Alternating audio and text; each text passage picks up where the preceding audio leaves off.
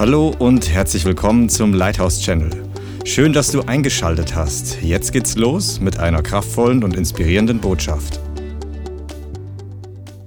Heiliger Geist, ich bitte dich, dass du deine Herrlichkeit ausgießt und dein Wort, die Kommunikation des Himmels, die Sprache dessen, was wir hören sollen und verstehen, unser Herz durstig aufnehmen soll. Heiliger Geist, ich bitte dich, dass du Offenbarung schenkst. Worte des Lebens, Herzen, die glauben, Herzen, die empfangen, die bereit sind, deinen Willen zu tun. Wir danken dir, dass dieses Wort ausgeht und Frucht bringt hier an diesem Ort, in dieser Stadt, durch ganz Deutschland, durch alle, die es anhören, zuschauen und dass eine Substanz des Glaubens freigesetzt wird in Jesu Namen. Halleluja. Amen. Come on, Amen. Wir leben in aufregenden Zeiten. Das Volk Gottes braucht jede Stärke, die wir vom Himmel empfangen können. Wir sind bereits stark gemacht in Jesus, aber wir müssen lernen, das noch mehr anzuzapfen. Es bringt dir nichts, wenn du in deinem Haus, wenn du ein bisschen Techniker bist, irgendwie so eine, eine unfassbar starke 380 Volt Kraftstromleitung hast, die eigentlich einen halben Industriebetrieb speisen könnte, ja, aber dann hast du immer nur irgendeine kleine Glühlampe an dann ist zwar die Kraft auch da, du sagst ja, der Strom fließt doch, ja, aber du machst vielleicht viel zu wenig mit der Sache, weil der Heilige Geist mit voller Power immer ready ist, aber wir als Gemeinde oftmals nur den Klingeldraht in die Steckdose gesteckt. Also, wenn ihr wisst, was ich meine, es sind die ganz dünnen Drähte. Da kannst du vielleicht einen Telefonanschluss speisen, aber da kannst du nichts Großartiges anwerfen. Und oftmals ist das in unserem Leben genauso. Und heute werden wir ein bisschen was lernen. Wir brauchen zunächst mal Wahrheit. Also, ich möchte heute über das Thema reden, wie man lernt, im Glauben zu gehen. Glaube ist ein entscheidender Faktor für unser Wachstum, für die Rettung der Welt, für deine finanzielle und geistliche Versorgung. Glaube ist der entscheidende Faktor, dass du willig bist, dich zu ändern. Und ich Glaube ist der entscheidende Faktor, dass du nicht abfällst vom Herrn, bis der Herr wiederkommt. Glaube ist so ziemlich der fast überall entscheidende Faktor. Ohne Glaube ist unmöglich, Gott zu gefallen. Deine Beziehung, das ist Hebräer 11, Vers 6. Ohne deine Beziehung zu deinem Bräutigam ist abhängig von deinem Glauben. Die Tatsache, was du überhaupt hier in der Gemeinde machst, ist abhängig von deinem Glauben. Religion und Religiosität ist die Form, die äußere Form, aber die Kraft verleugnen sie oder dieser Spirit. Das heißt, die Leute kommen gerne in eine Kirche, in eine Gemeinde, haben die Form, aber die Kraft ist nicht da, weil der echte Glaube fehlt. Es ist zwar ein religiöses Fürwahrhalten, das, äh, ich möchte es heute nicht ganz auf diese Themen eingehen, aber einige von euch sind noch nicht ganz so lang da oder schauen noch nicht ganz so lang zu. Glaube hat mehrere Dimensionen oder ich würde mal sagen Aspekte als wiedergeborener Christ. Glaube ist natürlich ein Fürwahrhalten. Ich glaube, dass Jesus gestorben ist. Ich glaube, dass er auferstanden ist. Ich glaube, dass er in den Himmel aufgefahren ist, dass er wiederkommt. Das christliche Glaubensbekenntnis. Amen. Ich halte das für wahr. Ist da jemand dabei? Aber weißt du, es können viele Leute vieles für wahr halten. Ich zum Beispiel, 19 Jahre in meinem Leben, habe das für wahr gehalten, was ich euch gerade zitiert habe. Das christliche Glaubensbekenntnis. Aber ich war nicht gerettet. Denn für Wahrhalten alleine reicht noch nicht aus. Deshalb kannst du hier drin sitzen in der Gemeinde oder in dem Livestream und ständig Thumbs abdrücken. Du solltest das übrigens tun, wenn es dir gefällt. Aber das alleine rettet doch nicht und bringt dich noch nicht in die Beziehung zu Jesus, weil der Teufel hält auch vieles für wahr. Oh, das sagt Jakobus. Teufel glaubt auch, dass nur einer, Zahlwort 1, einer Gott ist, der Allerhöchste. Und er zittert, weil das alleine noch nichts ausmacht. Der Glaube ist auch annehmen, empfangen. Eine Rettung muss empfangen werden. Heilung muss empfangen werden. Die Liebe Gottes muss empfangen werden. Und viele in den Gemeinden, und vielleicht ist das für dich, für mich war es jahrelang auch so, ich war begeistert über viele Dinge, aber ein ein Rookie im Empfangen. Also wie sagt man es auf Deutsch? Er war ein Laie, was das Empfangen angeht. Ja, ich, ich wollte es, aber konnte es irgendwie schlecht empfangen, weil mir fehlt, hat damals der Glaube gefehlt. Das ist auch ein wichtiger Aspekt, aber das ist heute nicht das Entscheidende. Also du musst es erstmal für wahr halten. Da musst du es für dich annehmen oder empfangen. Ihr, die ihr das Evangelium in vier Punkten kennt, wer ist es? Am Ende ist das Fragezeichen. Das heißt, die Frage, was machst du damit? Die einzige sinnvolle Antwort ist, ich nehme es an. Ich empfange es. Okay? Und dann musst du es auch verteidigen, festhalten, was du empfangen hast. Der Teufel, die Welt und manchmal deine besten Freunde, vielleicht unabsichtlich, vielleicht absichtlich, die wollen uns rauben, was der Herr uns geschenkt hat. Und ich sage nicht davon, dass alle Welt oder irgendwie unsere Feinde sind, aber der, der Geist dieser Welt ist ein Feind der Salbung in deinem Leben, der Freiheit. Der Teufel hasst die Freiheit der Kinder Gottes. Come on, ist es so? Je freier du wirst, desto unbequemer wirst du für manche Spirits und manche Menschen. Gebundene Leute haben viele Vorteile für Sklavenhändler. Das so, wenn du, wenn, du, wenn, du, wenn du noch manipulierbar bist, dann stören dich solche Predigten. Weil du denkst dir am Herzen, warum muss der so laut reden, so lange und schon wieder über das Thema oder was auch immer in dir geht was hoch, weil deine Bindung und das Wort der Freiheit auf Konfrontationskurs sind. Und das sagt Johannes 8, Vers 32. Schlag's jetzt mal auf. Johannes 8, Vers 31 und Vers 32. Das ist eine Einleitung eigentlich, aber das ist einfach wichtig zu wissen über das Thema. Johannes 8, Vers 31, 32 sagt Jesus diesen fundamentalen Satz, den ich glaube, jeder Christ sollte es auswendig kennen, zumindest für 32. Jesus sprach nur zu den Juden, die ihm geglaubt, sag mal geglaubt, geglaubt, hatten. Die erste Voraussetzung hatten sie schon erfüllt. Wenn ihr in meinem Wort bleibt, so seid ihr wahrhaftig meine Jünger. Oder wirklich, ernsthaft, ehrlich, ihr seid dann tatsächlich meine Jünger, wenn ihr an meinem Wort bleibt, sagt Jesus. Vers 32. Und ihr werdet die Wahrheit erkennen und die Wahrheit wird euch frei machen. Die Wahrheit hat unfassbare Power, jeden Menschen frei zu machen. Besonders die, die nicht glauben, dass sie gebunden sind. Weil die brauchen es am nötigsten. Allerdings hilft es denen am wenigsten, weil wenn du nicht glaubst, dass du Freisetzung brauchst, dann wird dir der Schlüssel für Schloss nichts nützen. Seid ihr da? Viele Leute glauben, mir geht so gut. Was redest du dauernd? Das hatten die übrigens, ich will die Stelle nicht weiterlesen, lese es dann. Die Antwort der Juden war genauso. Ja, was soll das heißen? Wir sind, keine, wir sind keines Mannes Sklaven, wir sind Kinder Abrahams, wir sind noch nie jemand. Und dann sagt Jesus diesen Hammersatz, wer die Sünde tut, ist der Sündesklave. Und äh, Jakobus sagt an der Anstelle, wir alle straucheln oft. Und Johannes in seinem Brief sagt, wir alle sündigen ab und zu oder immer wieder mal. Er sagt nicht kontinuierlich sündigen, aber wir alle brauchen immer wieder mal Vergebung. Das bedeutet, dass wir theoretisch immer wieder brauchen, dass das Schloss auf geht. Und ich sage nicht, dass wir nicht freigesetzt sind, aber jede Sünde, die du tust, bringt dich wieder in, in eine Position, wo der Teufel dir theoretisch die Freiheit rauben kann.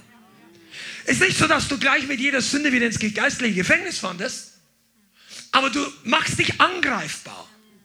Du lieferst dich dem Feind aus und das braucht es nicht. Guck mal, die Wahrheit macht frei, wenn wir sie glauben. Das ist das Thema heute zum Teil. Du musst es glauben. Die Wahrheit.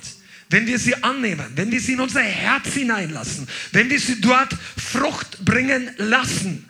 Wahrheit hören alleine macht noch nicht frei. Die Wahrheit hören viele Leute, auch zur Zeit Jesu und auch heute im Internet hier. Vielleicht sitzt auf deinem Nachbarstuhl oder irgendwo in der Nähe eine Person, die genau die gleiche Botschaft hört. Aber bei dem einen macht es klack und beim anderen aha. Schöne Botschaft. Aber die Kette geht nicht auf. Weißt du, was der Unterschied ist? Die Wahrheit muss ins Herz fallen. Die Wahrheit muss angenommen werden. Wenn du die ganze Zeit abgelenkt bist mit irgendwas anderes hier, die Wahrheit kann nicht in dein Herz fallen.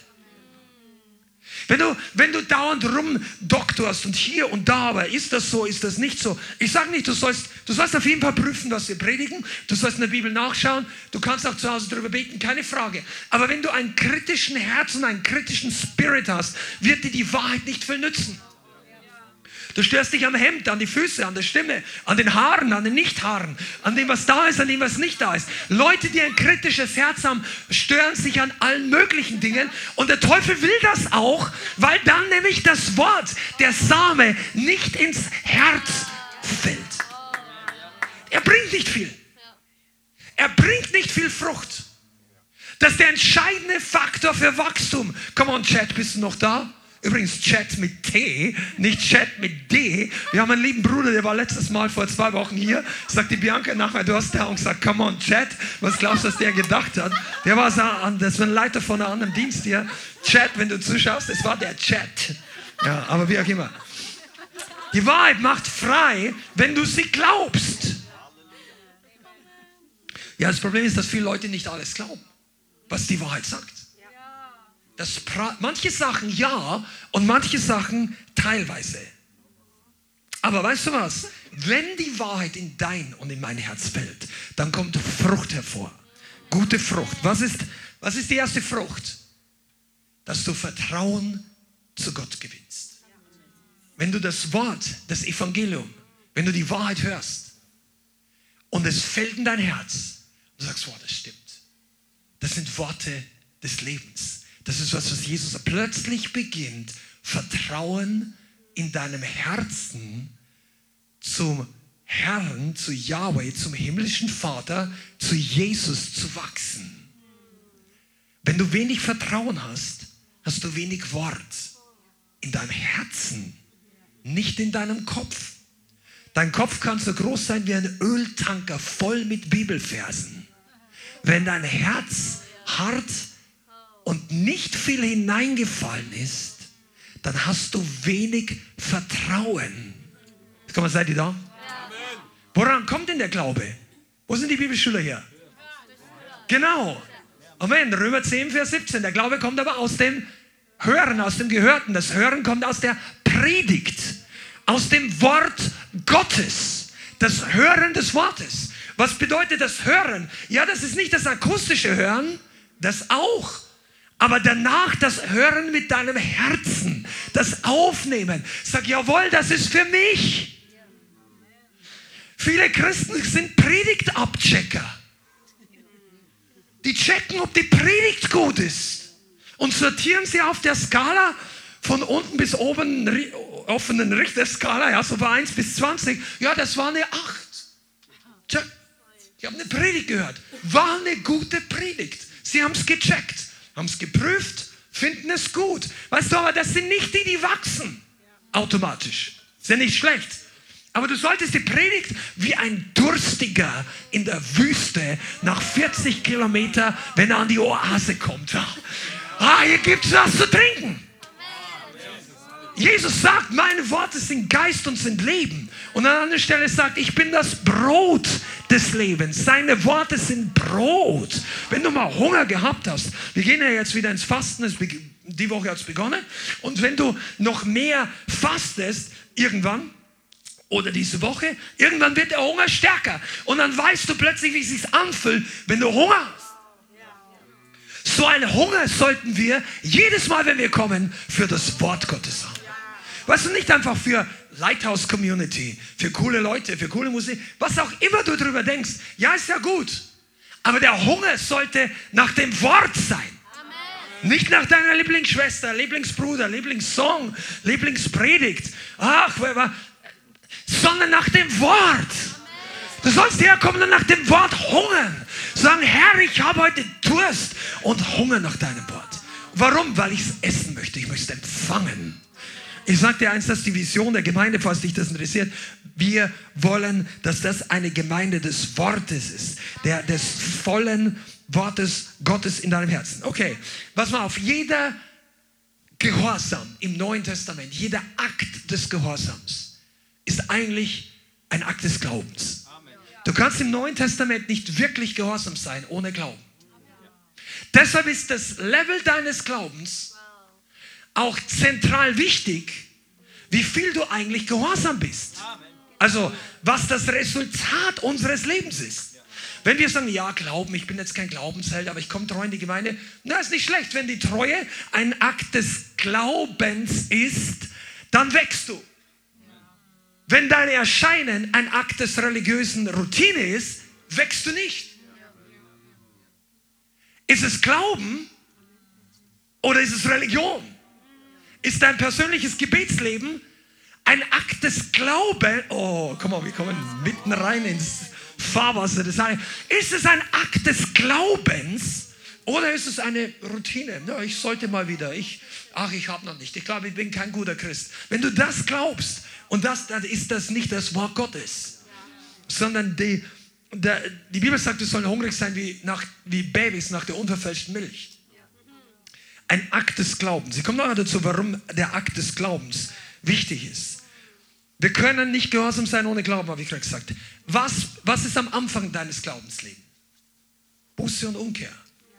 Jesus sagt, erstmal sagt er, kommt her zu mir alle, die mühselig und beladen seid. Er musste erstmal glauben, dass dieser Mann, Jesus, das Wort Gottes, die Bibel, 2000 Jahre später die gleiche Kraft hat oder zumindest zu dir reden lassen. Und dann kommst du zu Jesus und eines der ersten Sachen, die er redet, für, für Menschen, die mit ihm keinen Bund haben oder noch nicht Vergebung empfangen haben, ist, kehr um, tu Buße und glaubt.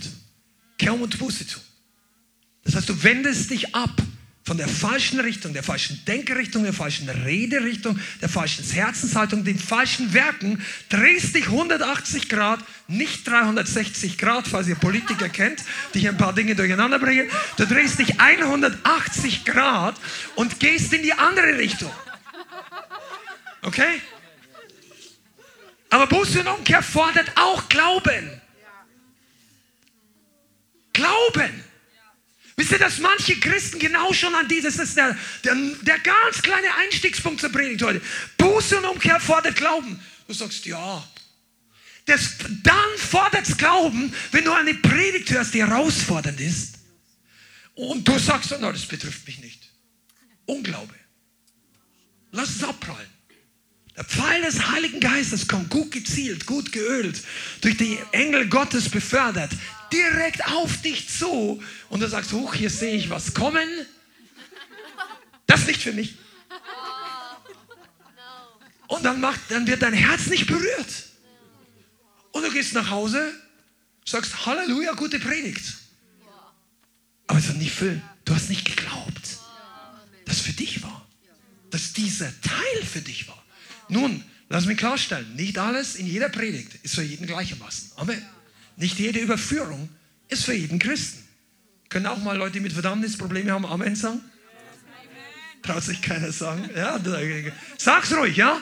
Aber manchmal brauchen wir das, dass wir uns treffen lassen von den Pfeilen des Herrn. Die Pfeile des Herrn sind im Alten Testament ein Bild. Er schießt die Pfeile der Überführung, der Wahrheit und er möchte unser Herz treffen, damit unser Herz weich wird. Ein hartes Herz glaubt nicht richtig. Auch die guten Dinge. Dann sagt er, ja, Jesus. Die meisten von euch evangelisieren. Geben das Wort Gottes weiter. Ihr wart schon mit draußen. Fast alle heute, die hier sind, die ich kenne. Ihr seid ja aktiv. Dann kennst du auch die Leute, die sagen, ja, Jesus. Also wenn es die Hälfte ist, gut. Ganz freundlich. Freundlich verpackter Unglaube. Der ist noch nicht an dem eigenen Punkt. Das heißt, ich brauche Rettung. Ich brauche einen Retter. Jesus ist der Retter, der Weg, die Wahrheit und das Leben für mich. Wir können auch, das ist äh, Johannes 14, so eine, Jesus ist der Weg, die Wahrheit und das Leben. Aber das kannst du auch lesen und sagen, ja, das ist gut. Aber es ist nicht mein Weg, meine Wahrheit, mein Leben. Das Wort, das ausgeht, ist vielleicht, sagst du, das ist gut für meinen Nachbarn. Der muss das heute hören der hat eh wenig Glauben und der hat mich so schlecht behandelt, der muss heute mal so richtig über. Oh, nein. Halleluja, na Halleluja. Heiliger Geist, ich, also das, was aus unserem Fleisch oft rauskommt. Okay, das ist heute gar nicht großes Thema, aber ich möchte, dass du auch weißt, Buße und Umkehr erfordert Glauben. Nachfolge erfordert Glauben. Amen. Die Worte Jesu zu hören und zu tun erfordern Glauben. Die Tatsache, dran zu bleiben. Wir brauchen es, dass wir dranbleiben an Jesus. Jesus ist ja im Himmel. Du musst jetzt nicht einhaken in den Himmel und irgendwie versuchen, entrückt zu werden. Jesus ist das Haupt seiner Gemeinde. Die Leute sind ja Jesus nicht alle auf den Kopf gesessen. Du weißt nicht, worauf er raus will. Johannes hat sich zur Brust Jesu gelegt. Stimmt das? An seinen Leib. Wenn du nah bei Jesus sein willst, bist du nah an seinem Leib, an seiner Gemeinde. Du bist in seinem Haus, in seiner Gemeinde. Da, wo die anderen Glieder sind. Wir müssen zu ihm kommen, zu seinem Wort, zuhören, Zeit nehmen, es wertschätzen, sich darauf einlassen. Amen. Es auf uns wirken lassen. Und dann äh, und so weiter. Glauben erfordert auch, dass wir das Alte loslassen und uns auf Neues einlassen. Ich sage mal ganz viele wichtige kleine Punkte zu hier.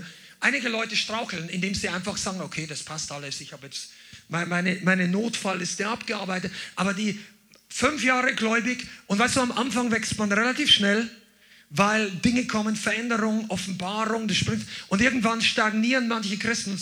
Das ist eine Herausforderung für eigentlich alle Christen, wenn du im Glauben bist, dass du nicht auf einem Plateau stehen bleibst. Aber viele bleiben, weil sie das Alte nicht loslassen und sich nicht bereit sind, in Neues hineinzubewegen.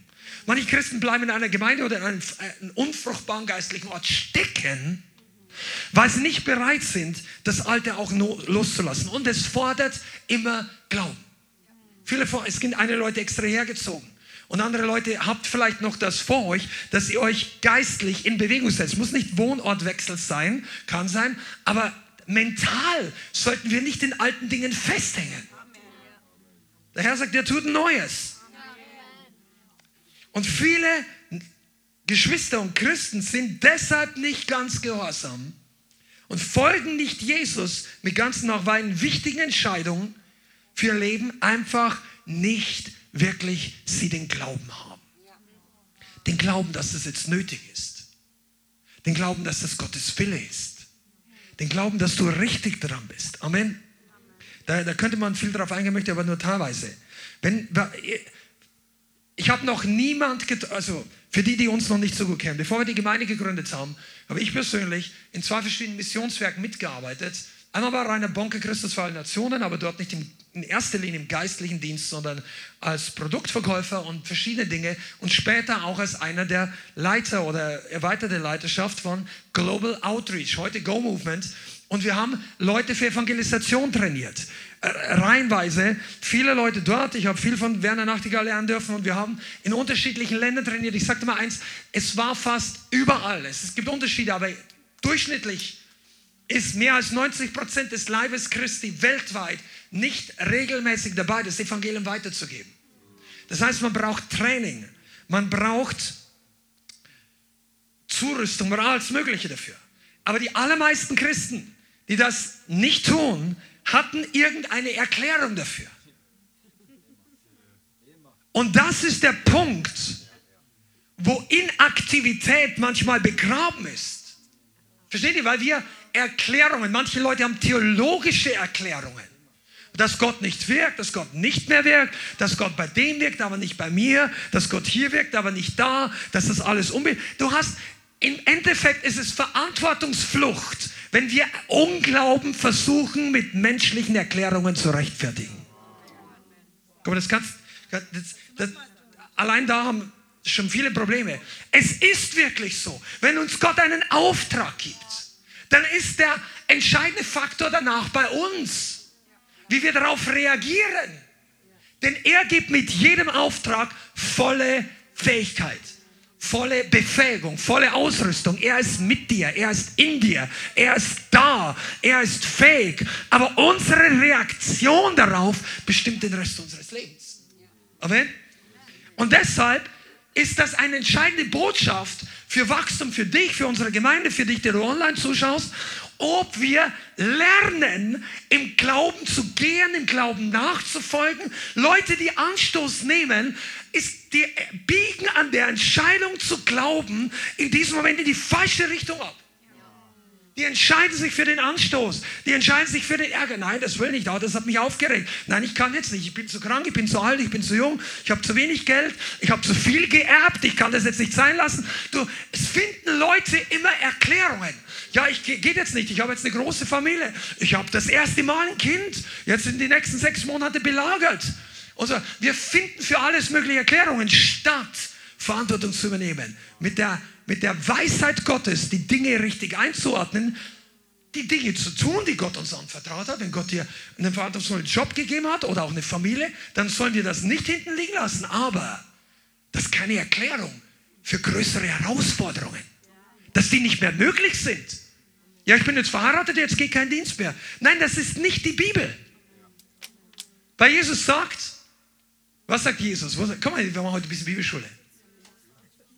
Jesus erzählt das Gleichnis vom Hochzeitsmahl oder von der Einladung. Und dann sagt er, die Diener gingen aus, um einzuladen.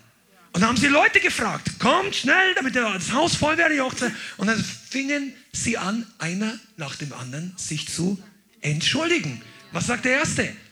Ich kann nicht kommen. Ich habe drei Ochsen gekauft. Ich muss sie jetzt ausprobieren. Das war damals, Ochsen waren jetzt keine, Zu das waren Ackermaschinen, Geräte, das war zum Pflügen gedacht. Joch ist ein Doppelgespann, das war eindeutig sowas wie ein Traktor heute. Ich habe ein landwirtschaftliches Gerät, ich muss das jetzt ausprobieren. Das heißt nicht, die sind mir ins Loch gefallen, ich muss die jetzt retten, ich kann nicht kommen, ich bin unabkömmlich. Der hat gesagt, ich muss die ausprobieren. Der zweite hat gesagt, ich habe ich glaube, einen Acker gekauft. Ich gehe hin, um ihn zu besehen.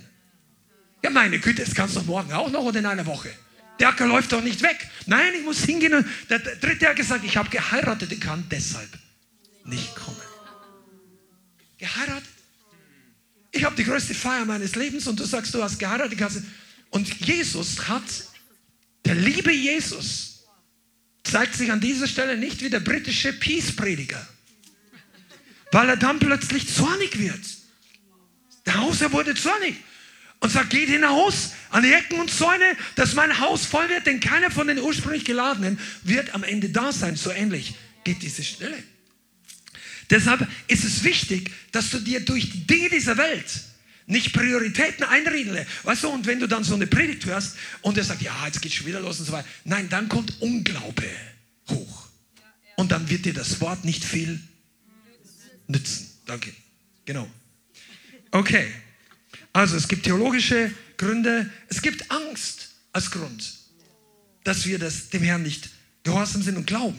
Auch darüber werden wir heute noch reden. Und da gibt es eine, eine Kurve, also eine,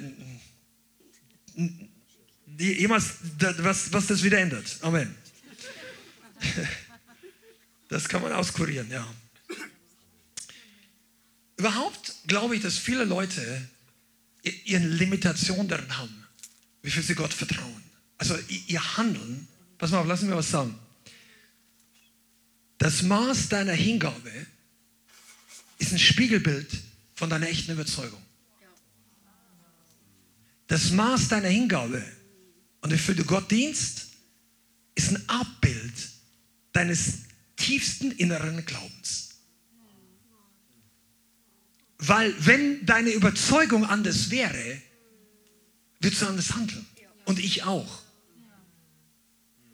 Das heißt, du kannst, ich rede nicht von Werksgerechtigkeit, ich rede nicht davon, dass wir bei Gott was verdienen, sondern über längere Zeit, Einzelsituationen mal ausgenommen, über längere Zeit ist das, wie wir dem Herrn folgen, wie wir, wie wir uns zur Verfügung stellen, ob wir überhaupt da sind oder nicht, um zu wachsen, zum Beispiel in einem Trainingsabend oder in einem Bibelkurs oder was auch immer, um geheilt zu werden, um anderen Menschen, das ist ein Abbild deiner innersten Überzeugung. Und das ist, das ist etwas, was Opfermentalität die Haare hochstehen lässt. Weil Leute, die ein Opferdenken haben, die, ja, ich kann nicht so viel, ich kann nicht anders. Und Gott ist gnädig und großzügig und verurteilt so eine Person nicht gleich, sondern er möchte die Leute heilen, befreien, wiederherstellen. Amen. Aber wenn aus Opfermentalität Verantwortungsflucht wird, dann wird die Wahrheit keine Frucht bringen, keine Freisetzung, keinen Glauben, weil um Opfer zu bleiben, brauchst du auch keinen biblischen Glauben. Um frei zu werden, brauchst du Glauben.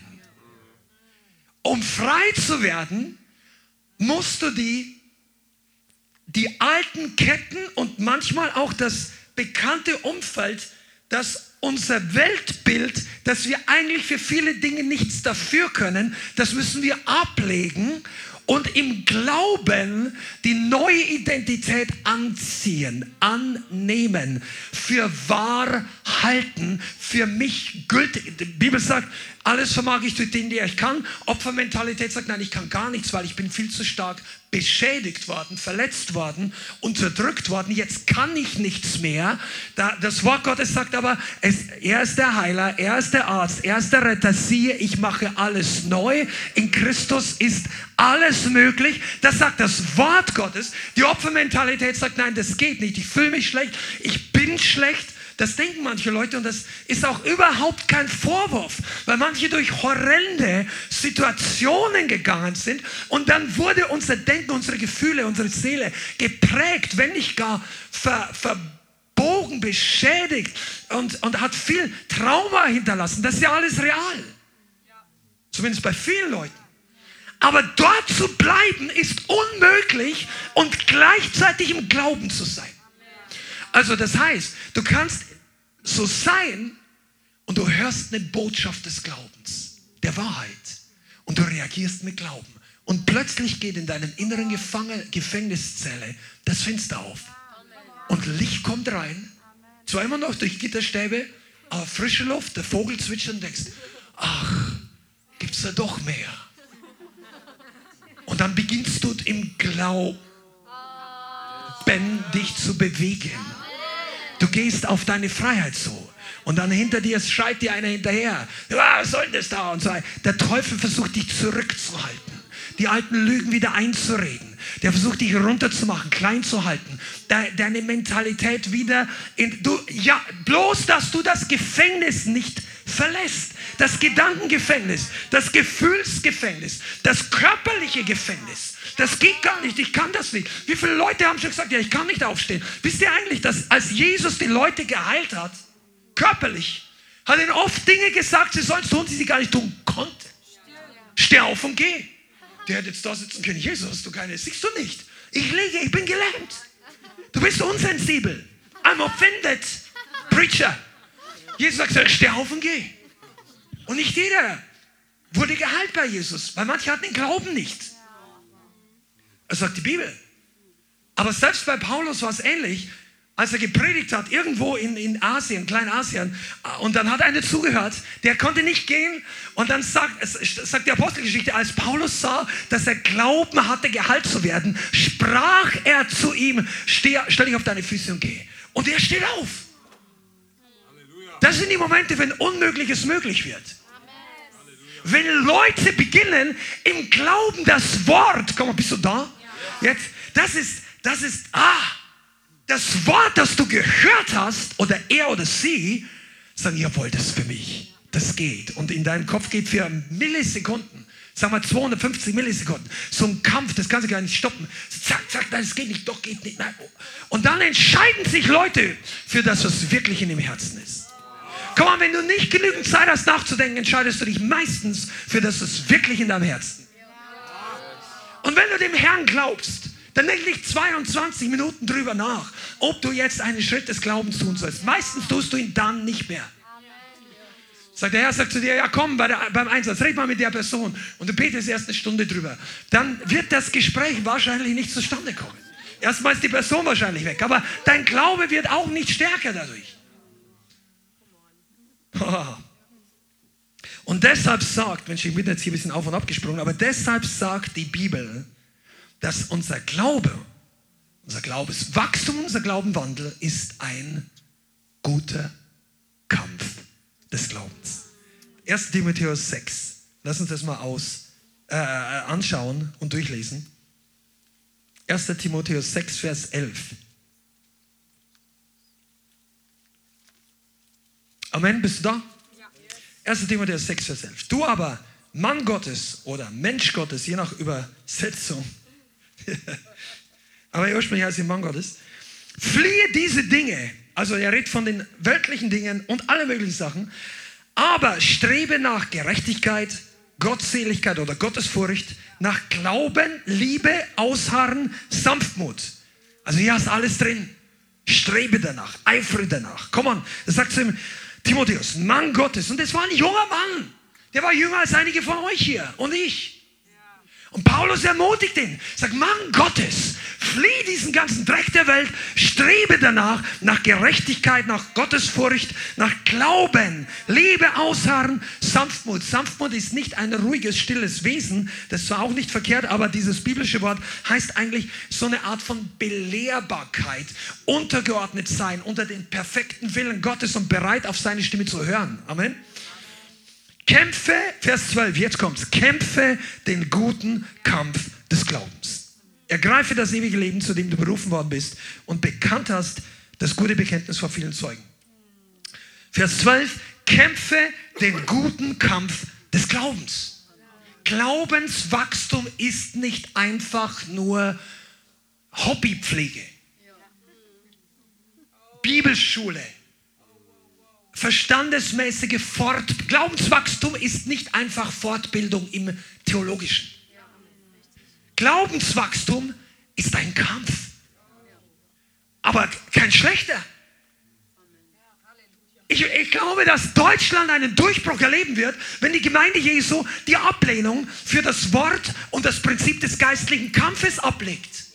Weil der Kampf nichts Negatives ist. Es ist etwas Gutes. Kämpfe den guten Kampf. Nicht kämpfe den ah, schlechten Kampf, den schwierigen Kampf, den vermeidbaren. Wir wollen, uns den, wir wollen uns gar nicht auf den Teufel fokussieren, Kampf. Das sagt alles Paulus in ihm. Sagt, kämpfe den guten Kampf.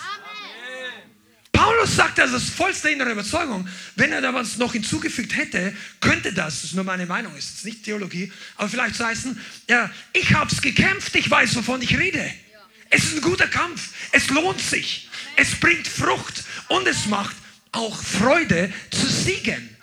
Es ist nicht immer Freude zu kämpfen, aber es ist ein Jubel unter den Gerechten, die Sieger. Wir sind mehr als Überwinder.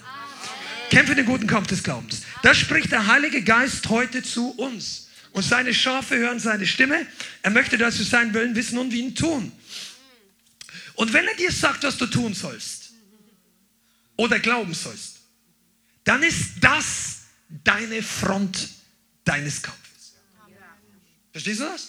Du musst nicht mit reiner Bonke oder irgendwie Afrika oder gegen, gegen das Märtyrium ankämpfen, wo du dir jetzt überhaupt nicht vorstellen kannst, oder gegen irgend.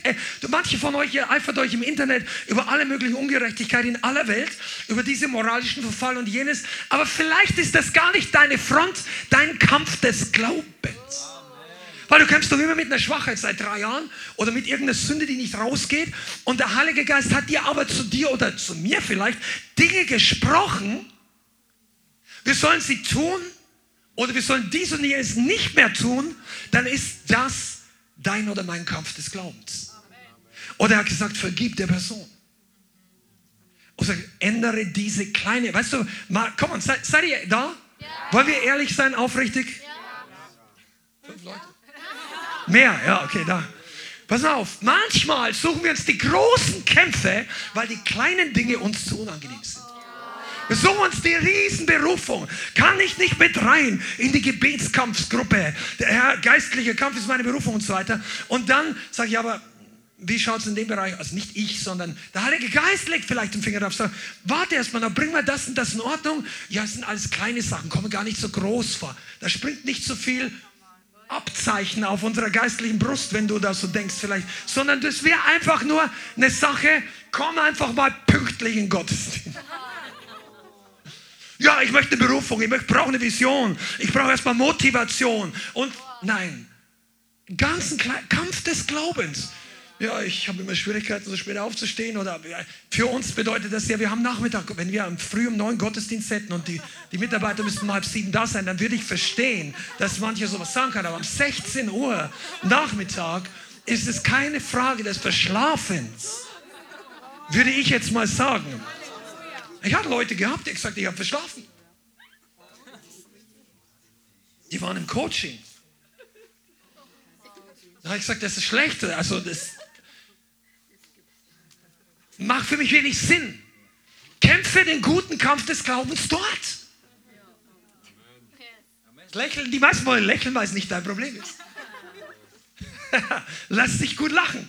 Aber weißt du, was ist denn deine Sache? Oder meine? Den Kampf des Glaubens. Halleluja. Aber wir gehen jetzt ein bisschen weiter. Das war jetzt die erste Hälfte. Und jetzt kommen wir in eine andere Sache rein. Okay. Ich möchte ganz kurz noch eine Ergänzung machen, was nicht zentral aus diesem Thema kommt. Aber schlag mal 1. Timotheus 1, Vers 18 auf. Weil wir gerade beim Kampf des Glaubens sind. Und einige von euch wird das helfen. Das ist jetzt nicht Wandel im Glauben, aber das ist, das ist gut. Pass mal auf. 1. Timotheus 1, Vers 18. Gleicher Brief, ein paar Kapitel vorher. Da sagt Paulus, dieses Gebot vertraue ich dir an. Timotheus, mein Kind, im Glauben, nach den vorausgegangenen Weissagungen über dich, damit du durch sie, die Weissagungen, den guten Kampf des Glaubens oder den guten Kampf kämpfst, indem du den Glauben bewahrst und ein gutes Gewissen. Also indem du den Glauben und ein gutes Gewissen bewahrst. Dass einige von sich gestoßen haben und so im Hinblick auf den Glauben Schiffbruch erlitten haben. Und dann gibt es ein paar Beispiele von Leuten, die aus der Gemeinde vom Glauben abgefallen sind. Und hier ist es ganz interessant. Paulus redet wieder vom Kampf des Glaubens. Und er sagt, du kämpfst sie, indem du die vorangegangenen Weissagungen beachtest und durch sie den Kampf kämpfst. Jetzt lass mir was sagen. Das Wort Gottes ist immer über jeder persönlichen Prophetie. Du brauchst doch keine Prophetie, um im Glauben wachsen zu können. Das sagt so ein, dass ich jetzt Schluss machen könnte. Wir sind eine charismatische, wir sind eine Gemeinde, die an die Gaben des Geistes glaubt. Die meisten regen sich auf, dass wir so von Zungen reden als mögliche.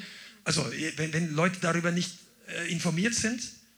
Aber das Wort ist viel wichtiger.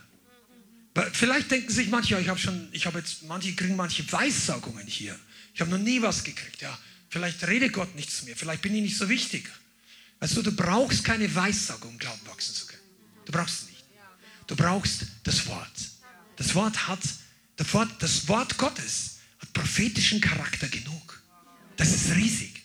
Aber er sagt auch, dass manche von uns persönliche Worte empfangen haben und wir sollen mit diesen Worten auch den guten Kampf kämpfen, den Glauben bewahren und ein gutes Gewissen bewahren. Wie bewahrt man denn ein gutes Gewissen? Indem du Überführung nicht rausschiebst. Bis auf deine nächste Urlaubszeit, bis das unangenehme Gefühl weg ist, bis du 20 Mal darüber gebetet hast bist du doch, oh Gott, nochmal seine Überführung trifft jeden von uns mal. Und wenn wir das ignorieren, haben wir kein reines Gewissen mehr. Es sei denn, unser Gewissen ist abgestumpft, aber dann ist nicht rein, dann ist es abgestumpft. Das ist ein Unterschied. Das ist kein gutes Gewissen. Ein taubes Gewissen ist nicht das gleiche wie ein gutes Gewissen. Aber das ist eine andere Predigt. Trotzdem brauchen wir auch hier Weichheit und man muss darum kämpfen, ein gutes Gewissen zu haben. Das betrifft ganz besonders willensstarke Menschen. Ein paar Leute hier, ja, Amen. Willensstarke Leute brauchen manchmal länger, bis sie sich eingestehen, also wenn der Wille noch nicht gereinigt und, wie sagt man, erlöst worden ist, sondern eher so stur wie bei mir früher. Als ich noch nicht gläubig war, die ersten paar Jahre zum Teil, in manchen Situationen auch noch, und dann ist man, ah, und da muss der Heilige Geist eine grobe Pfeile oder Raspel auspacken, um die Ecken und Kanten bei uns zu glätten. Und wir denken dann, warum ist der Weg Gottes so schwierig? Nein, der ist gar nicht so schwierig. Nur das Rohmaterial ist noch sehr hart. Aber ein gutes Gewissen hat man immer dann, wenn man schnell der Überführung nachgibt. Sagt, Herr, oh ja, das stimmt. Oh, und dann nicht einfach zu, weißt du, manche Christen denken, das Zugeben reicht, damit die Sache erledigt ist. Oh Herr, du hast recht. Ah, ich, ja, ich habe gesündigt. Amen. Fühle mich immer noch nicht besser. Der Herr sagt auch, Amen. Er sagt nicht, ich mache ein bisschen Witz, ja. Aber nur damit ihr, könnt ihr ein bisschen lachen, weil es sind oftmals Schwarzbrot. Nuggets zwischendrin, ja. Aber der Herr sagt, komm zum Kreuz. Und wenn wir treu und gerecht sind und unsere Vergehungen bekennen, um Vergebung bitten, dann ist er treu und gerecht und vergibt uns. Ja? Also wir sollen auch um Entschuldigung bitten. Und nicht nur Entschuldigung, sondern um Vergebung. Für Sünden brauchen wir Vergebung. Für Sünden muss man sich nicht einfach nur entschuldigen. Das ist auch eine Feinheit, die viele Christen gar nicht mehr richtig verstehen. Also du kannst natürlich um Entschuldigung bitten, ist nicht verkehrt. Aber Vergebung ist eigentlich eine andere Liga als einfach nur Entschuldigung zu sagen. Okay? Aber auch das ist heute nicht da. Lern nur das mit. Man, manchmal muss man um ein reines Gewissen wirklich kämpfen, um es zu bewahren. Okay. Und jetzt lass uns mal um das reingehen, wo ich heute noch ein bisschen darüber reden möchte. Wie gehst du jetzt mit diesem Glauben weiter vorwärts? Schlag mal auf Josua Kapitel 3, Vers 2. Das Buch Josua. Sechste Buch in der Bibel, ganz vorne. Kapitel 3. Das beginnt als das verheißene, das, das Volk Gottes mit der neuen Generation kurz davor war, ins verheißene Land einzuziehen. Und im Kapitel 3 waren sie kurz davor, über den Jordan zu gehen. Der Jordan war der, die Grenze, in dem Fall nach Osten. Israel ging also nördlich, vermutlich auf der Ostseite des Jordan, bis in die Gegend circa von Jericho, so nördlich vom Toten Meer, und waren dabei, über den Jordan zu gehen und von dort das verheißene Land einzunehmen. Und hier heißt es jetzt im Kapitel 3, Vers 2, und es geschah nach Ablauf von drei Tagen, da gingen die Aufseher durch das Lager und sie befahlen dem Volk, sobald ihr die Lade des Bundes eures Gottes seht, wenn die Priester, die Leviten sie aufheben, dann sollt ihr von eurem Ort aufbrechen und ihr nachfolgen. Doch soll zwischen euch und ihr ein Abstand von etwa 2000 Ellen sein, so circa 1000 Meter. Ihr dürft euch ihr nicht nähern. Nur dann werdet ihr den Weg erkennen, den ihr gehen sollt. Denn ihr seid den Weg bisher noch nicht gegangen. Und Josua sagt zu dem Volk, heiligt euch, denn morgen wird der Herr in eurer Mitte Wunder tun. Und Josua sagt zu den Priestern, hebt die Bundeslade auf und zieht vor dem Volk hinüber. Da hoben sie die Bundeslade auf und zogen vor dem Volk her. Und ich springe jetzt kurz nach vorne aus Zeitgründen in Vers 13. Und es wird geschehen, sobald die Fußsohlen der Priester, die die Lade des Herrn, des Herrn, des Herrn, des Herrn der ganzen Erde, ganz Name Gottes hier, ja, tragen, im Wasser des Jordan stillstehen, wird das Wasser des Jordan, das von oben herabfließende Wasser, abgeschnitten werden und es wird stehen bleiben wie ein Damm. Amen.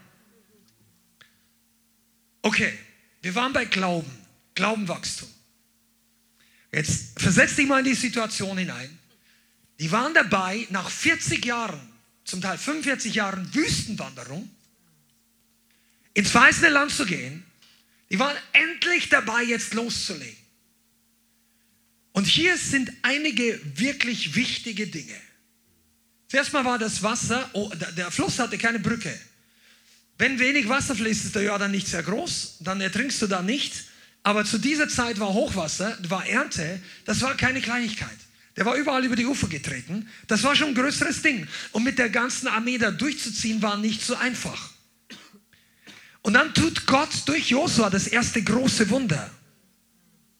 Und er gibt ihnen speziell den Auftrag, was sie tun sollen. Also von Gott kommt ein Auftrag.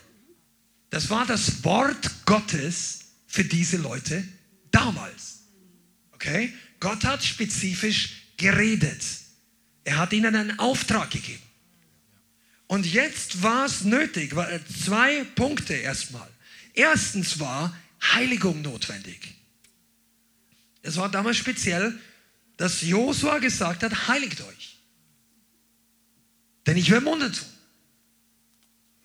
Das heißt, sie mussten sich absondern, reinigen, verzichten. Wenn du den Kontext lest, die ganze Bibelstelle, das heißt es drei Tage. Die Männer oder die Frauen, die sollten sich auch voneinander enthalten als Ehepaar, wenn du da weißt, was ich meine, sexuell, absondern für diese Zeit der Heiligung, die Zeit Gott geben, die Zeit auf den Herrn fokussieren. Gott hat nichts gegen Sexualität, aber es gibt einen Punkt, wo der Herr so ein Wort redet, Und dann war das in diesem Fall auch dabei. Sie mussten einen Preis bezahlen. Und interessanterweise ohne genau zu wissen, was da kommt. Verstehst du? Die haben einen Preis bezahlen müssen. Das heißt, sie brauchen Glauben, sich zu heiligen. Für etwas Neues, was sie noch nie gesehen haben. Sie brauchen Glauben, dass sie der Anordnung Gottes, das durch den Leiter damals kam, durch den Josua, und sie haben unangenehme Dinge tun müssen, aber die haben noch nicht gesehen, was es für sie einen Vorteil bringt. Die Absonderung war zuerst vor dem Wunder. Das sich zurückziehen von den Annehmlichkeiten war zuerst, bevor der Beweis, dass das Wunder kommt, da war. Und sie haben das nicht gemacht für sich selber, sondern für das, was sie aufgrund seines Wortes gehört haben. Sie mussten dem Herrn glauben, einen Schritt des Glaubens tun. Gemeinde, das gilt für dich genauso und für mich. Es gilt für uns. Gott spricht ein Wort und er zeigt dir nicht sofort, was das Endergebnis ist. Er zeigt dir nicht sofort alle positiven Resultate. Er zeigt dir nicht sofort, warum es gut ist, dass du das jetzt nicht tust oder dass du das jetzt tust und es kostet dich was. Das ist der Schritt des Glaubens. Gott sagt, setz dich in Bewegung. Unser Verstand sagt, ja, warum? Gott sagt, ich möchte wissen, ob du mir vertrauen kannst. Abraham wusste überhaupt nicht, was kommt. Und er hat alles in Bewegung gesetzt, alles aufs Spiel gesetzt, seinen Reichtum, seine Knechte, auch seinen Ruf vollkommen verloren. Welcher, welcher komische Typ zieht schon irgendwo hin, wenn er noch nicht mal weiß, wohin? Und dann war zwischendurch Hera Glaubensherausforderungen. Hier war es für diese Leute genauso. Wisst ihr, und wir meinen manchmal im 21. Jahrhundert, wir gehen einfach in eine gute Gemeinde, in die Atmosphäre der Salbung. Ist ja gut, aber die Salbung ist ja nicht zufällig hier. Salbung ist nie Zufall. Gegenwart Gottes ist nie zufällig da. Irgendjemand hat irgendwie einen Preis bezahlt, sich abgesondert und mit dem Heiligen Geist kooperiert. Das kannst du gewesen sein, das kann ich gewesen sein, das kann eine ganze Gemeinde gewesen sein, aber es ist kein Zufall. Deshalb solltest du es auch wertschätzen. Wenn du Dinge Gottes nicht wertschätzt, wird es sich aus deinem Leben zurückziehen. Heiligung ist ein Schritt des Glaubens. Weil Gott sagt ja nicht, heiligt euch. Und an dieser Stelle sagt er nicht, seid heilig, weil ich bin heilig. Das hat Mose schon eine ganze Generation vorher gesagt. Im Namen Gottes zu, zum Volk. In diesem Fall sagt er, sei, heiligt euch, denn ich will morgen Wunder tun. Und die meisten haben in ihren Zelten vielleicht geredet oder sich gedacht, ja was? Ja wie? Welche Wunder? Und einige von euch erwartet darauf, dass Gott euch wirklich die Details gibt, bevor ihr den Schritt des Glaubens macht. Und das ist eine Limitation. Das ist nicht, wie du wirklich zu einem Glaubensheld oder zu einem, Glau zu einem Wachstum im Glauben kommst. Du brauchst nicht alle Details. Du brauchst das Vertrauen in das Wort Gottes, sei es durch das geschriebene Wort oder durch ein klares Wort, was Gott dir oder mir gegeben hat. Und dann beginnst du dich im Glauben zu bewegen, zu gehen. Das unterscheidet die Leute, die mit Gott große Dinge erleben und diejenigen, die sich wünschen, große Dinge zu erleben. Am Ende kommt keiner im Himmel an, der sich nicht gewünscht hätte, mehr Wunder zu erleben auf der Erde. Wünsche gibt es viele. Der Trennfaktor zwischen den Wünschen und der Realität ist der Schritt des Glaubens. Der Schritt ins Unbekannte. Im Natürlichen. Aber dein Herz, für dein Herz ist es nicht unbekannt. Dein Herz zieht dich. Oh, Dein Herz, das geistliche Herz zieht dich in den Kampf. Deine Seele sagt, oh nein, manchmal. Deine Erfahrung sagt, wie jetzt? Dein Stolz sagt überhaupt nicht mit mir. Und dein Herz sagt, komm, come on, come on. One step. Und dann ist der Kampf des Glaubens hier drinnen. Wer gewinnt? Dein Stolz, deine alte Seele oder dein neues Herz? Dein wiedergeborenes Herz. Ja, und dann hast du, und wem du deine Zunge leist, der gewinnt. Wer, von deinen Inneren, wer deine Zunge übernimmt, gewinnt. Und das sagt Jakobus, nicht Christian oder Leithaus. Das sagt Jakobus, deine Zunge steuert dich. Und je nachdem, wer aus deinem Mund herausspricht, ich meine, es ist nicht gespaltene Persönlichkeit, sondern deine alte Seele, die, die, die, die, die Versuchung, jetzt zu murren, zu zweifeln, den Zweifel aus. Jeder von uns ist mal angefochten mit Zweifeln. Come on, seid ihr ehrlich? Jeder hat diese. Aber dann sprich es nicht aus. Betonier deine Zweifel nicht, dass dein neues Zuhause sagt, das hat jetzt meine Zunge ist heilig. Gehört dem Herrn. Du kannst zwar Gedanken oder Anfechtung haben, aber entscheide dich vorher, wem du deine Zunge leist. Also ich meine jetzt von deiner. Und dann kommt der Schritt des Glaubens und die mussten sich heiligen. Wisst ihr das an dieser Stelle? Ich weiß nicht, ob es genau an dieser Stelle war, aber irgendwo steht geschrieben, dass die neue Generation beschnitten werden musste. Du, für alle Männer, das ist eine schmerzhafte Angelegenheit. Vor allem, nicht nur, dass da keine Betäubung gab, die hatten Steinmesser. Das war vorgeschrieben. Genau. Das war nicht angenehm. Und die waren drei Tage in Schmerzen. Und du hast aber noch nicht verstanden, oder die Leute damals, warum muss das sein? Ja, warum ist das notwendig? Ja, ist das eine Sekte? Josa will, dass wir, ah, das kostet mehr. So, nein, nein, nein, weißt du, Gott, Gott hat einen Auftrag gegeben. Und genauso wie damals das Fleisch beschnitten werden musste. Das bedeutet physische Fleisch bei den Männern. Genauso müssen wir im Geist beschnitten werden. Also nicht im Geist, aber unser geistliches Leben. Unser Geist ist von neu geboren, aber unser, unser Mensch, unser innerer Mensch, das Fleisch, versteht ihr? Deshalb, ich verstehe nicht, warum Leute unangenehme, äh, ich sag mal so, Widerstand haben, wenn man darüber predigt, das Fleisch zu kreuzigen. Weil ich meine, das ist von Anfang an, die Bibel sagt im Neuen Testament, wir sind nicht beschnitten mit steinernen Messern, mit dem Fleisch, sondern wir sind im Herzen beschnitten. Und das heißt doch auch, dass es uns manchmal was kostet. Und wenn du hierher kommst, kostet es dich manchmal was. Ja, was kostet es dich denn? Ja, dass du einfach keine Lust hast. Und ich auch nicht. Aber nur manchmal. Du, ich sage ganz ehrlich, das ist eher selten. Ich sage nicht, dass ich immer super Vollgas Freude. Man muss sich da immer durchbeten. Ähm, aber es gab Momente. Jetzt, jetzt besser nicht weiter. Aber jeder von uns kämpft den Kampf des Glaubens. Ich habe nur ein, eins sagen, habe ich gesagt, Bianca, und an einer Stelle, es war mitten in der Corona-Zeit, hatte aber nicht in erster Linie was mit der Corona, ähm, also ich sage jetzt mal mit den, mit den Vorgaben zu tun, sondern wo ich mir gedacht habe, also ich, man, du darfst nicht erlauben, dass du frustriert wirst über die Leute, denen Gott gesagt hat, du sollst sie dienen.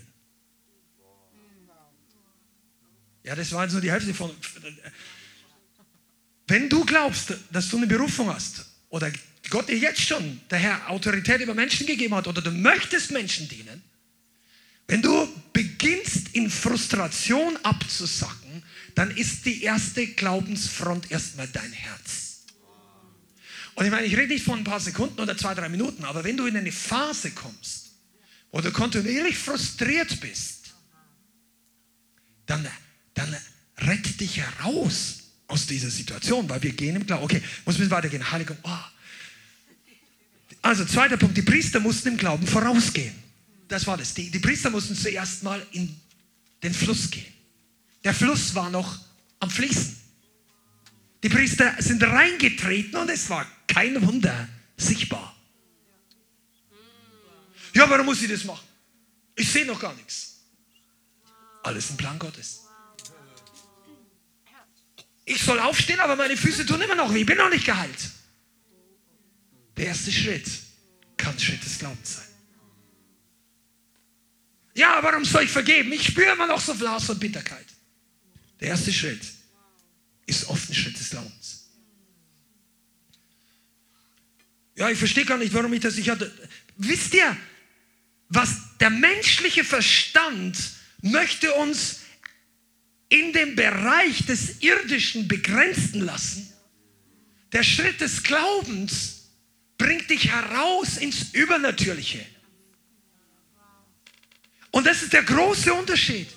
Die Priester mussten zuerst ins Wasser gehen und als sie im Gehorsam, sagen wir Gehorsam, das war ein Schritt des Glaubens, zu stehen im Fluss und plötzlich hört der Fluss dort oben auf zu fließen. Also von eurer Seite da, weil wenn du von Osten rüber schaust, ist es rechts. Da hat er aufgehört zu fließen und dann dauert es erstmal, bis das Wasser weg ist. Und dann war es trocken. Aber das hat eine Zeit gedauert. Einige von euch zweifeln Gott an, weil die Heilung noch nicht sofort da ist. Es ist ein Schritt des Glaubens. Deine Berufung sind viele Schritte des Glaubens. Ja, ich, ich hab, jetzt bin ich schon zwei gläubig und habe das und das noch nicht gesehen. Du, bist in good company. Die allermeisten Leute in der Bibel haben länger als zwei Jahre gebraucht. Studier mal wirklich, wie lange Paulus unterwegs war, bis er erstmal als Apostel ausgesandt, bevor er Prophet wurde in Antiochia und dann ausgesandt wurde. Da vergingen mehr als zehn Jahre von seiner Bekehrung. Da, da lest du nichts, das haben die auch nicht aufgeschrieben. Das, was er damals vielleicht gemacht hat oder gebetet, war jetzt nicht vielleicht überliefernswert, keine Ahnung. Aber auf jeden Fall hat er Zeit gebraucht. Du, wir brauchen auch manchmal Zeit, weil die Schritte des Glaubens sind in unserer persönlichen ähm, der Zeitfaktor ist bei uns. 2. Korinther 5, Vers 7, ich gehe ein bisschen schneller, heißt, denn wir wandeln durch Glauben und nicht durch Schauen. Okay, ich habe schon einiges darüber geredet. Das Wandeln im Glauben muss man lernen, darf man lernen. Das heißt, wenn du eine Herausforderung hast, du beginnst nicht nach deinen Gefühlen zu gehen. Du beginnst nicht Gott ständig anzuzweifeln. Erinnere dich, wie treu Gott in deiner Vergangenheit schon mal war. Denke darüber nach, was er schon getan hat. Die ganze Bibel ist voll davon. Gedenke der Wunder Gottes. Psalmen. Erinnere dich. Remember, your mercy will be remembered forever. Das heißt nicht einfach im Himmel, in deinen Gedanken, in meinem Herzen. Wir sollen uns erinnern. Erinnere dich in Zeiten, weißt du, Viele Christen denken so nur, wenn es um ihre Not geht. Ja, ja, klar, in Not. Herr, ach, wie warst du schon treu? Und dann sind die Not Situationen oftmals die größten Zeugnisse von vielen Christen, weil sie dort den Schritt des Glaubens machen, aber ohne Not manchmal nicht.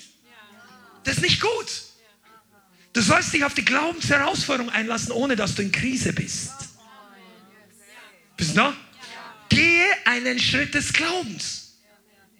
Geh jede Woche, jeden Monat ein. Vielleicht nicht jede Woche, ich weiß es nicht, aber du kannst ja kleine Schritte in deinem Alltag, in deiner Arbeitsstelle, mit deinem Nachbarn, in deinem Gebetsleben. Stretche dich. Werde zu einem guten geistlichen Kämpfer, der Freude am Leben hat. so, hast du Freude? Come on, Freude ist eine Frucht des Geistes. Gewinnen macht Spaß. Pass auf, du gehst im Glauben. Glaub, Im Glauben gehen ist nicht passiv. Es ist nicht abwarten, Herr, ich vertraue jetzt auf dich und sitzt seit 28 Jahren auf dem Sofa und vertraust, dass deine Berufung zustande kommt. Du, so alt wirst du nicht mehr, bis du erkennst, äh, vielleicht kennst du das, aber das kommt nicht automatisch zustande.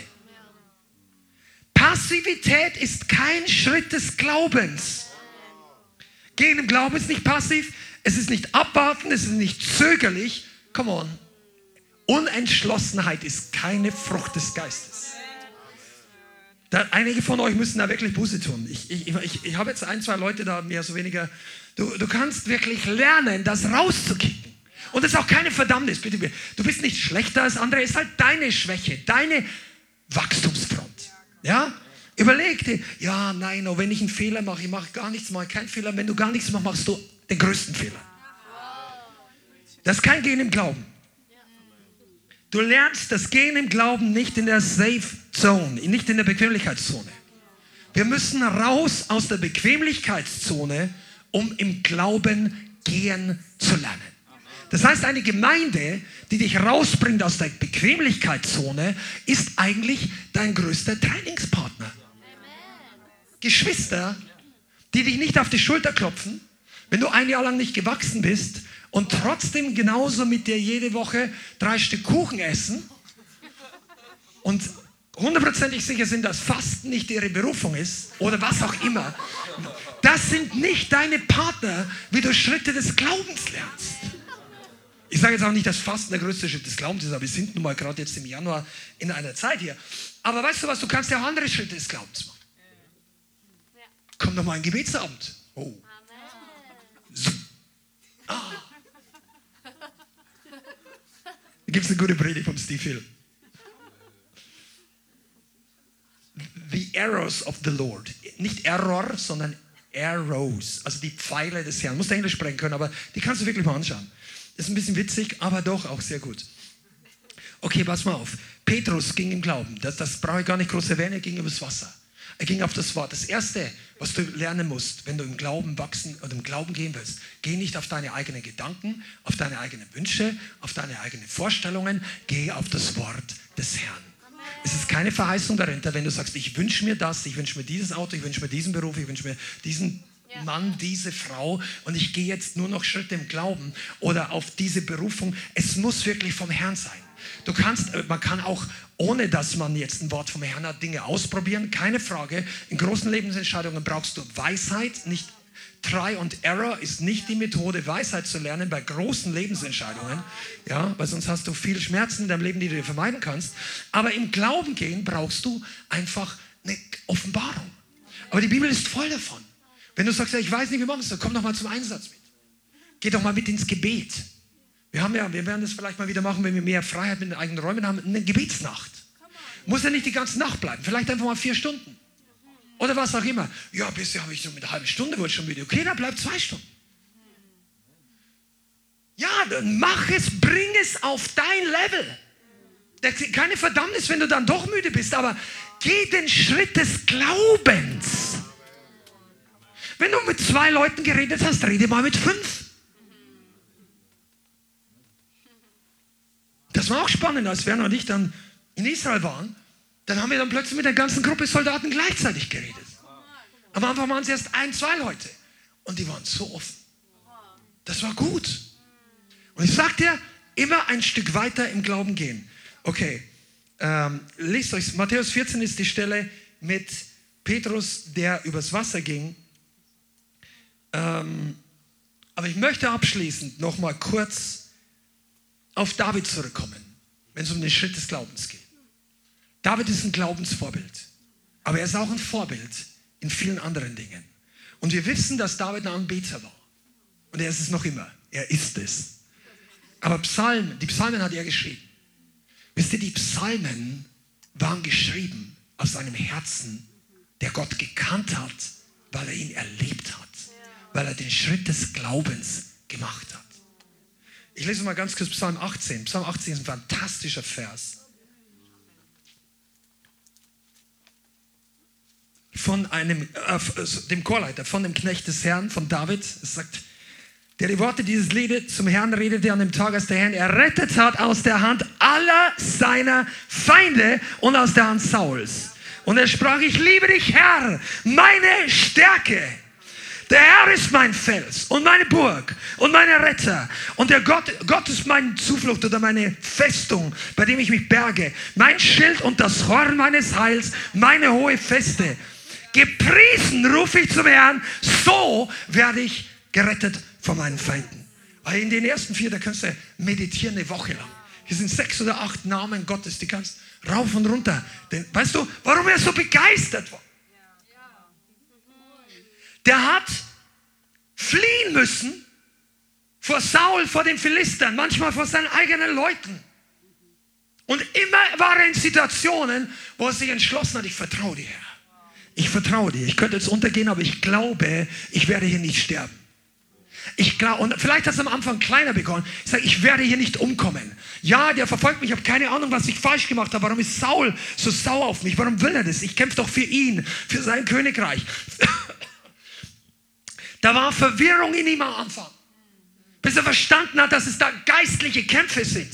Einige von euch kämpfen mit Verwirrung, weil ihr noch nicht verstanden habt, dass geistlich der Teufel es hasst, wo du rausgekommen bist. Du hast nichts falsch gemacht, bist einfach noch frei. Du schmeckst nach Freiheit. Dein Gesicht riecht nach Erlösung. Teufel hat Angst, dass du Leuten begegnest. Plötzlich macht er dir das Leben schwer. Und weißt du, in all diesen Dingen hat David auf den Herrn vertraut. Er hat vertraut. Und er ist nicht rückwärts gegangen. Er ist nicht weggelaufen. David war, würde ich mal sagen, in den meisten Fällen, so würde ich es jetzt beschreiben, auch ein Mann ohne Rückwärtsgang. Der ist nicht so hin, ich schau mal, ah, Goliath. Ah ja. Ich glaube, ich habe mich getäuscht. Ciao, ciao. David hatte keinen Plan B, als auf Goliath zu gehen. Der war auch nicht nötig. Plan A war genug für Goliath und all seine Brüder. Der hat von vornherein schon geplant, ich bringe heute, ich erledige dich und das ganze Herde Philister. Willst du das vorher nicht nochmal überlegen? Das, das hat er nicht gesagt, weil er wusste, es war unverweichlich.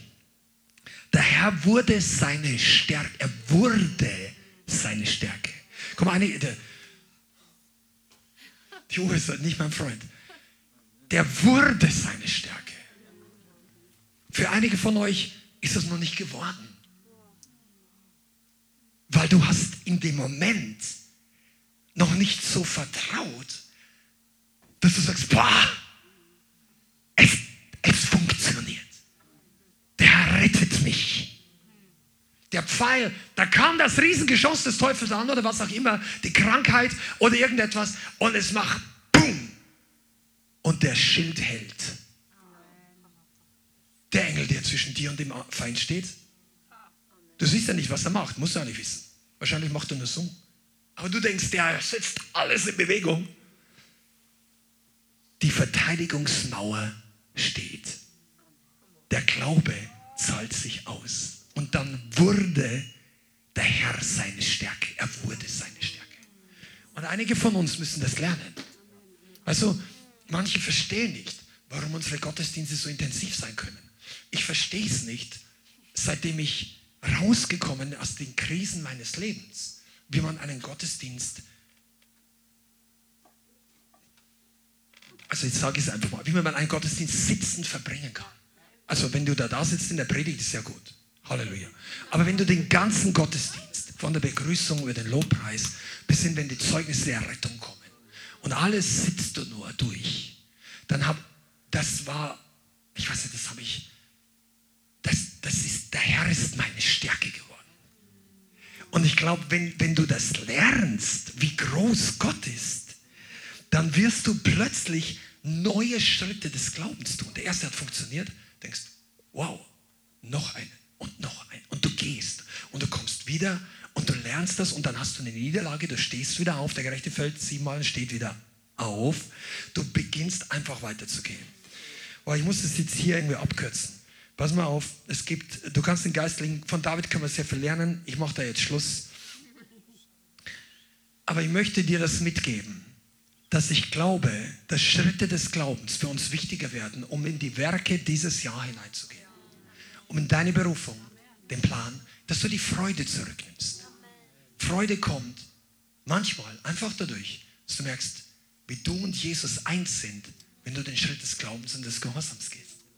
Weil es sich einfach total gut anfühlt, dass der Herr sagt, oh, ich, ich liebe dich, weil du mir vertraust weil du dem Herrn alles hinlegst. Und dann bestätigt er deinen Schritt des Glaubens. Könnt ihr das nachvollziehen? Ich glaube, wir werden jetzt einfach dafür beten, weil die Zeit um ist, dass wir in den nächsten Wochen diese Begegnung und diese Schritte haben für dein Team, für deine Arbeit, für deinen Dienstbereich, für die nächsten Einsätze, für die Planungen dieses Jahres, für deine persönliche Planung deines Lebens, dass du diese Schritte des Glaubens mit einplanst und nicht dem Zufall überlässt. Amen? Amen. Lass uns aufstehen zusammen. Halleluja. Vater, wir preisen dich in Jesu Namen. Du bist so gut. Wir danken dir, dass dein Leben und deine Kraft hier ist und dass du Freude für uns vorbereitet hast, dass du Kraft für uns vorbereitet hast. Und wir bitten dich, dass wir lernen, im Geist Schritte des Glaubens zu gehen. Schritte im Geist, Schritte auf dein Wort hin zu tun.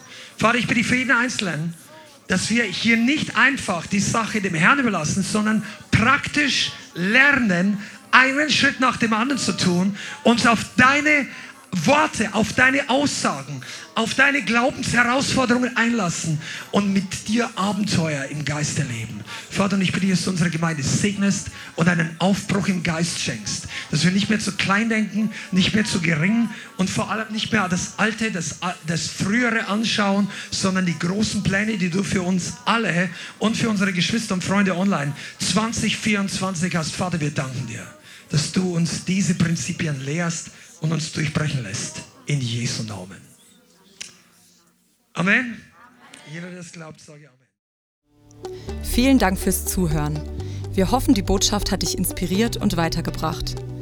Diese und noch mehr Botschaften findest du auch als Livestream auf unserem YouTube-Channel, zusammen mit Live-Worship und vielen bewegenden Zeugnissen.